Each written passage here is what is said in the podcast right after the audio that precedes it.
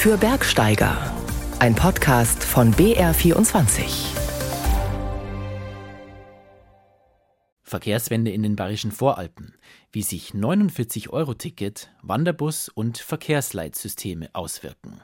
Und der alpinste bayerische Ort in den USA, ein Besuch im skurrilen Alpendorf Helen in Georgia. Bayerische Häuser sind aus Holz gebaut.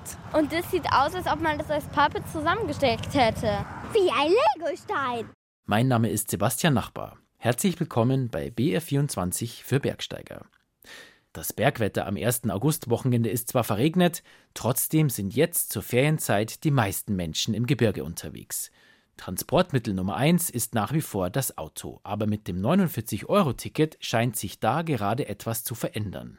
Denn wer dieses Ticket hat, der nutzt es auch in der Freizeit. Eine große Chance für einen Wandel der Mobilität im bayerischen Alpenraum. Die Nachfrage nach öffentlichen Verkehrsmitteln ist da, doch es fehlt an vielen Orten am richtigen Angebot, wie Angela Braun berichtet. Der Allgäuer Bergbus ist seit Anfang Juni unterwegs. Jeden Samstag und Sonntag starten die Busse in Kempten. Auf der Strecke gibt es Zustiegsmöglichkeiten. Die Route Hörnerdörfer zum Beispiel führt über Ofterschwang und Grasgehen bis nach Balderschwang. Insgesamt stehen sieben Routen zur Auswahl. Matthias Keller von der DAV-Sektion Kempten hofft auf ein Umdenken von vielen Bergbegeisterten alle wollen unabhängig sein und wollen am Stichtag ihren Gipfel, den sie sich vorgenommen haben, besteigen und da umzudenken und einfach mal zu gucken, okay, wie komme ich vielleicht anders in die Berge und nach den Anreisemöglichkeiten sozusagen das Ziel dann zu suchen. Ich glaube, das ist die große Hürde und der große Knackpunkt, wo wir noch dran arbeiten müssen. Noch ist der Allgäuer Bergbus wenig bekannt. Dabei kann jeder mitfahren. Bis jetzt waren die Touren an den Wochenenden gut gebucht, aber nie voll. Das liegt sicher auch am ÖPNV im Allgäu. Wir haben schon von einigen Mitgliedern die Rückmeldung bekommen, dass es für sie dann einfacher ist, sozusagen gleich ganz mit dem Auto in die Berge zu fahren, bevor sie dann erstmal hier nach Kempten müssen, um dann hier in den Bus zu steigen. Und das kann man sogar so ein bisschen nachvollziehen, weil wenn man die reine Fahrzeit dann sieht, dann ist es wirklich so, dass äh, wenn man hier aus dem Kemptener Umland kommt und da definitiv am Wochenende vor allem dann kein Bus fährt oder nur einer, dass die Leute dann nachvollziehbarerweise gleich durchfahren in die Berge. Der Allgäuer Bergbus fährt bis Ende Oktober. Dann können die Initiatoren des DAV Kempten eine erste Bilanz ziehen. Bereits seit eineinhalb Jahren gibt es den Augsburger Bergbus. Er wird gut genutzt, sagt Katharina Holzer von der DAV-Sektion Augsburg. Mitfahren können alle, egal ob Sektionsmitglied oder nicht. Acht Touren pro Jahr gibt es. Im Winter können auch Skifahrer und Schneeschuhwanderer in Augsburg einsteigen. Der Rosenheimer Bergbus ist eher für Skitourengeher gedacht. Damit kommen vor allem geführte DAV-Gruppen gemeinsam ans Ziel. Vorbild für alle ist der Münchner Bergbus, der vor drei Jahren gestartet ist. Wir finden, das ist eine super Sache. Wir haben kein Auto. Und das sind halt auch Ecken, wo wir sonst auch selten sind. Ansonsten kommt man irgendwie vor bis zur Kampenwand und läuft man irgendwie da von Aschau vom Bahnhof hoch. Und hier hinten ist jetzt total schön. Also wir sind jetzt hier hoch auf den Spitzstein. War eine super Tour. Alle Bergbusfahrten in diesem Sommer und Herbst sind jetzt schon ausgebucht. Und das 49-Euro-Ticket, das auch im Münchner Bergbus gilt, ist für viele eine echte Alternative. Auf jeden Fall. Also ich bin jetzt auch hier im Urlaub und ähm, dementsprechend nutze ich das schon sehr viel war jetzt auch schon davor in Mecklenburg-Vorpommern und alles mit dem Regius und mit dem 49-Euro-Ticket. Also ich habe seit sieben Jahren kein Auto und für mich ist das 49-Euro-Ticket sehr willkommen. Ich fahre sehr viel mit der Bahn, ich habe kein Auto, deswegen nutze ich es eigentlich täglich. Im nächsten Jahr wird der Münchner Bergbus in den Linienverkehr eingebunden.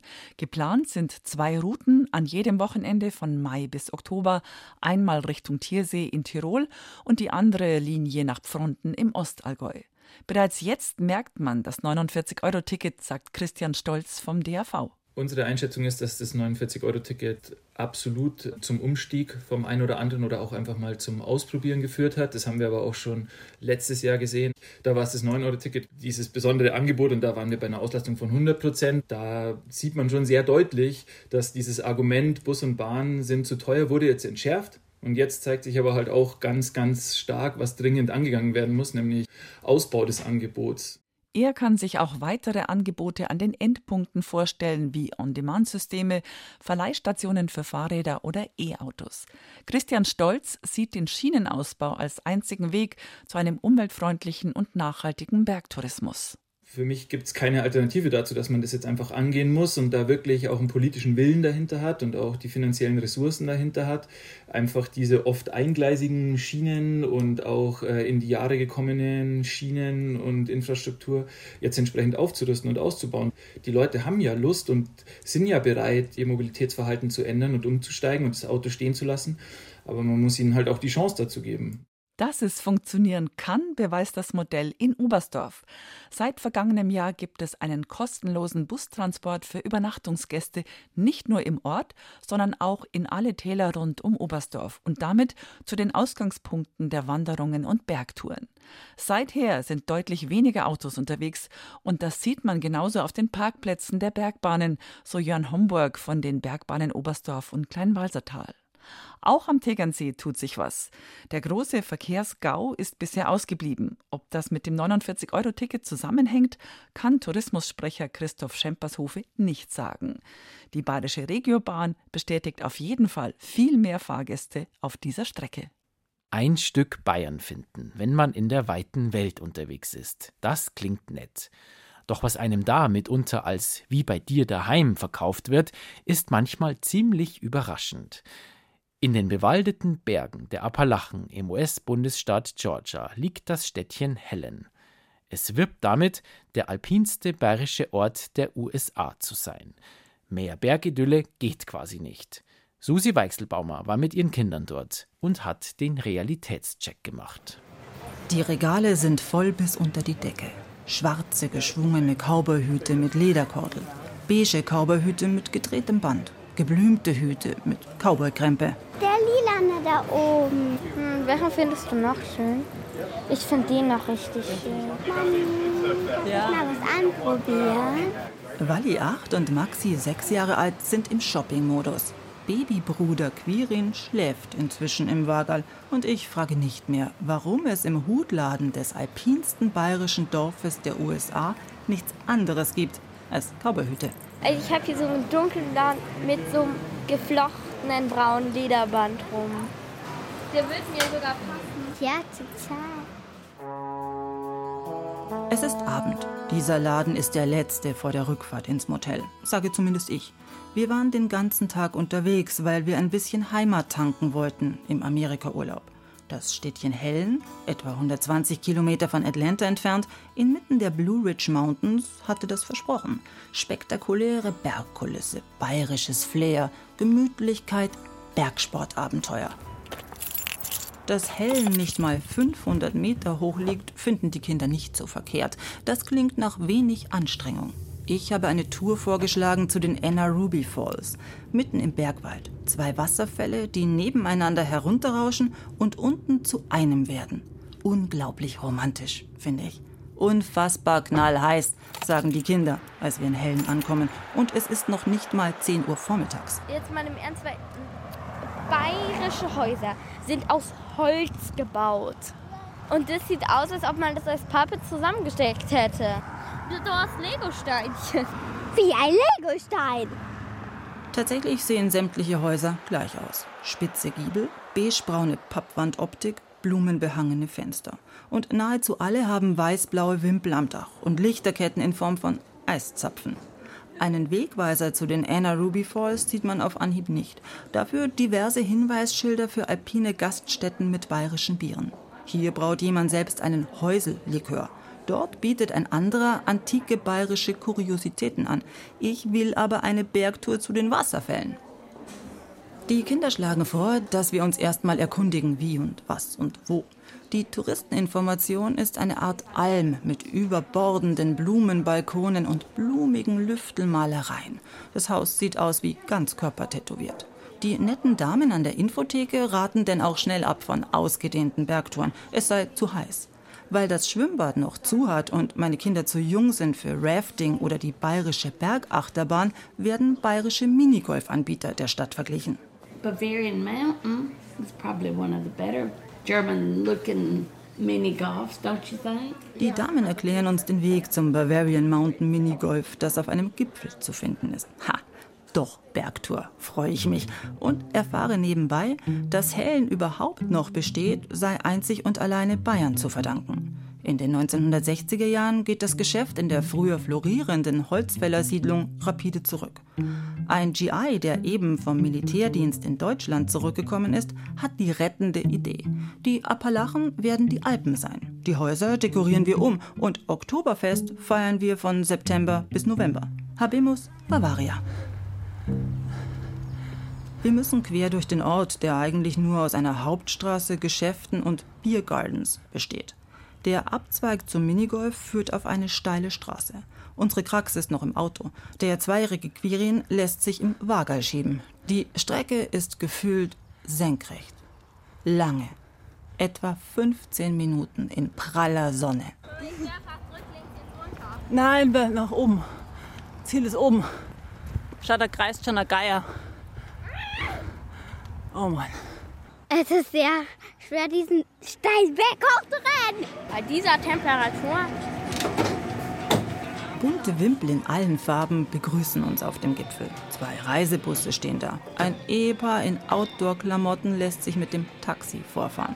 Um zur Kasse zu gelangen, zwängt man sich durch jede Menge Arkadenspiele. Autorennen, Greifer, Ruckellokomotiven für 25 Cent pro Fahrt. Alright, 31, 21. Dann soll man aussuchen, welchen der beiden Parcours man spielen will.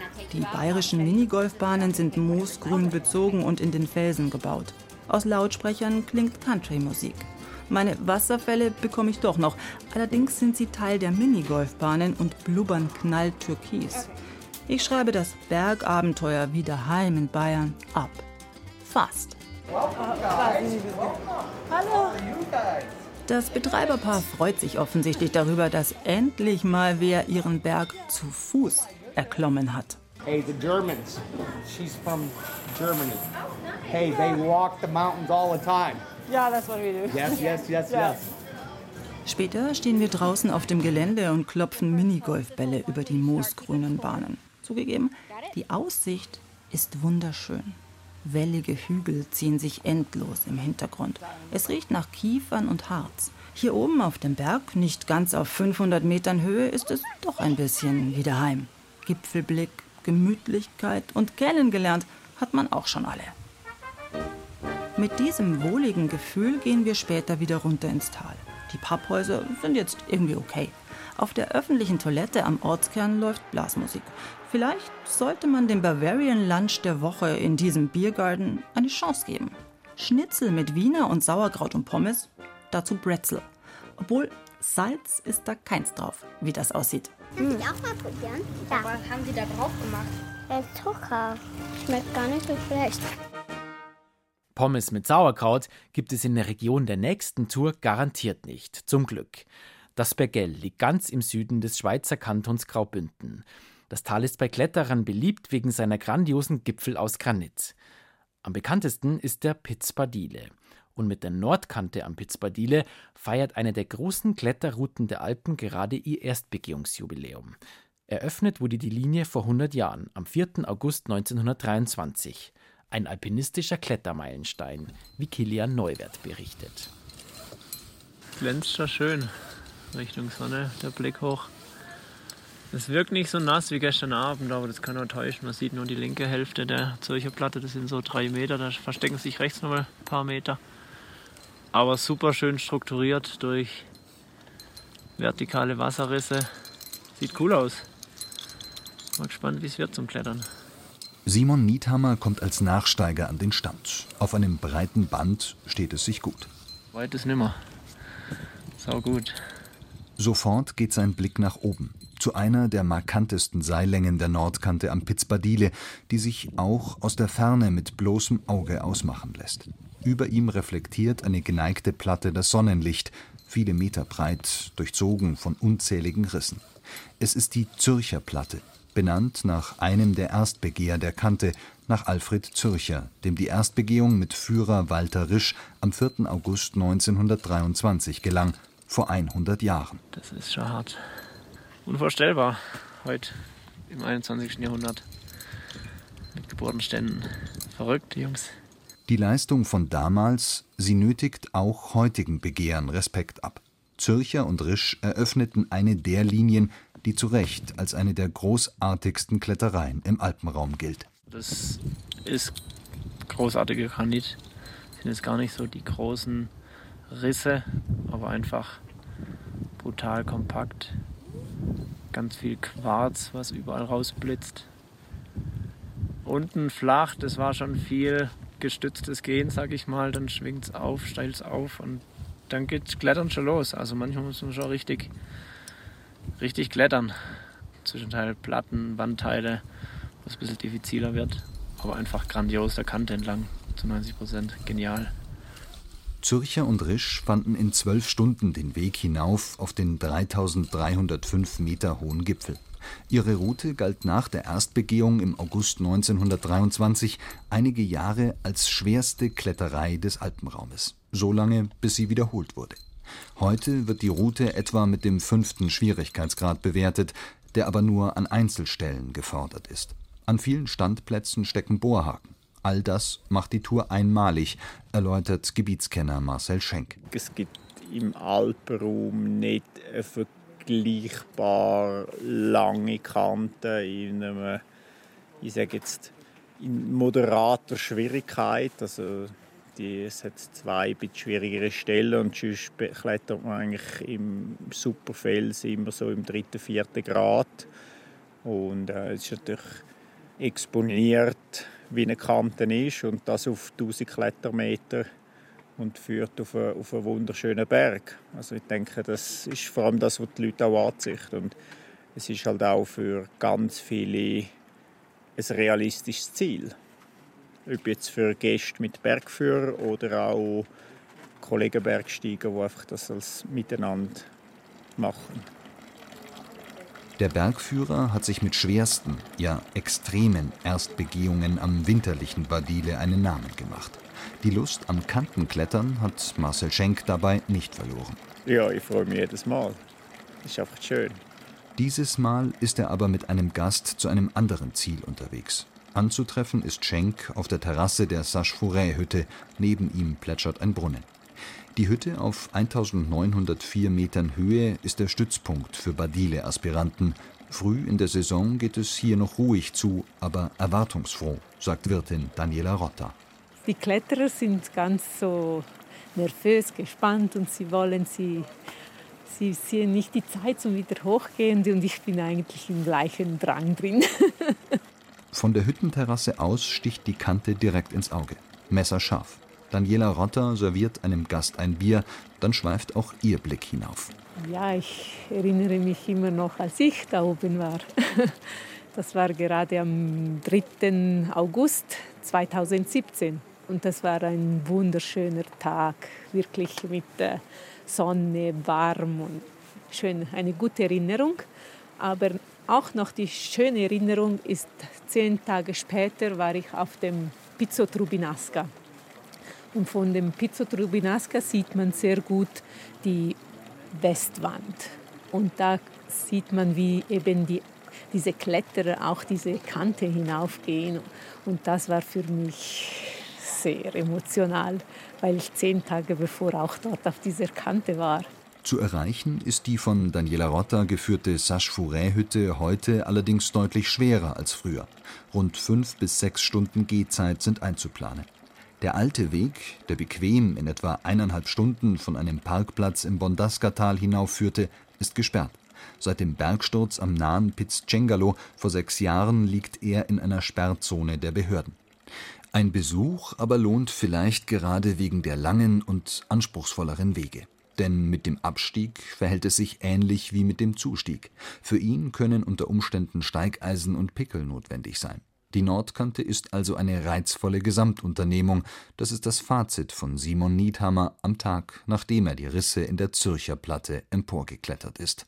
Gar nicht mal nur die 20 Seiling, die waren natürlich grandios, aber der doch ordentliche Abstieg, die Abkletterei und vor allem dann am nächsten Tag die sechs Stunden zurück zur Sache Forêt war natürlich eine richtig coole Gesamtunternehmung. Also landschaftlich grandios, die Kletterei, wunderschön, das Wetter, stabil wie selten. Hat alles gepasst. Noch sind wir mitten in den sogenannten Hundstagen, vom 23. Juli bis zum 23. August. Es sind die heißesten Tage des Jahres in Europa. Nicht nur für Menschen sind sie oft eine Belastung, auch für den, wenn man so will, Blutkreislauf im Gebirge haben sie Folgen. Unser Bergrätsel im August von Andrea Zinnecker.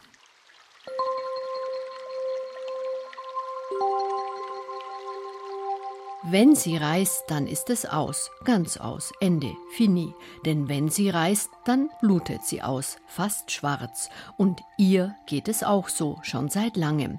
Sie ist das letzte Eiszeitrelikt in dieser Region. Doch unaufhörlich rinnt, tropft und schmilzt sie, blutet aus wie das gleichnamige Organ, schwammig und weich. Nicht lebenswichtig, aber dennoch wichtig für das alpine Immunsystem. Bekommt sie aber zu wenig Nachschub, dann stirbt sie langsam ab, kaum zu sehen, weil alles gleich in den Felsklüften des Hauptdolomits versickert. Kein schwarzes Blut, eher milchig grau, schon lange nicht mehr gleißend weiß und auch nicht mehr 20 Meter dick, sondern nur noch an die zwei Meter, wie eine geoelektrische Tiefensondierung ergeben hat. Jeder heiße Sommer, jeder heiße Tag setzt ihr zu, gibt ihr den Todesstoß in rund 2450 Metern Höhe. Klimawandel aufgegabelt. Vor allem trockenwarme Spätsommer sind fatal, letal, zumal sie nach Südosten ausgerichtet ist, was übrigens sehr ungewöhnlich ist. Ebenso, dass es hier vor allem bei Westwetterlagen viel Niederschlag gibt im Winter Schnee und Lawinen. All das kommt von zwei hohen Gipfeln über ihr, in deren Lehseite sie liegt, nützt aber trotzdem nichts. Wer auf dem wohl bekanntesten und beliebtesten Höhenweg in diesen Bergen an der deutsch-österreichischen Grenze unterwegs ist, der muss sie überqueren, erkennt aber kaum, was er unter den Füßen hat. Ein kümmerlicher Rest, eine kleine konkave Fläche, bewegungslos. Keine Gefahr, tief zu stürzen, wie noch Mitte des 19. Jahrhunderts oder 1774, als sie sogar im Atlas Tyrolensis von Peter Arnig erwähnt wurde. Die ursprüngliche Wortwurzel ihres Namens bedeutet übrigens sich auflösen, schmelzen, wie wahr. Auf den Berghütten in ihrer Nähe gibt es heute vielleicht Eis, aber keine Milzschnitten, obwohl die vielleicht ganz gut in die Klimasuppe passen würden. Wenn Sie die Lösung kennen, dann schreiben Sie doch an den Bayerischen Rundfunk, Redaktion Bayern und Berge in 81011 München oder per Mail an bergsteiger.br.de. Drei schöne und natürlich bergtaugliche Preise warten auf Sie, darunter auch ein Rucksackradio-Rucksack. Einsendeschluss ist am kommenden Wochenende. Die Auflösung erfolgt in 14 Tagen. Viel Glück!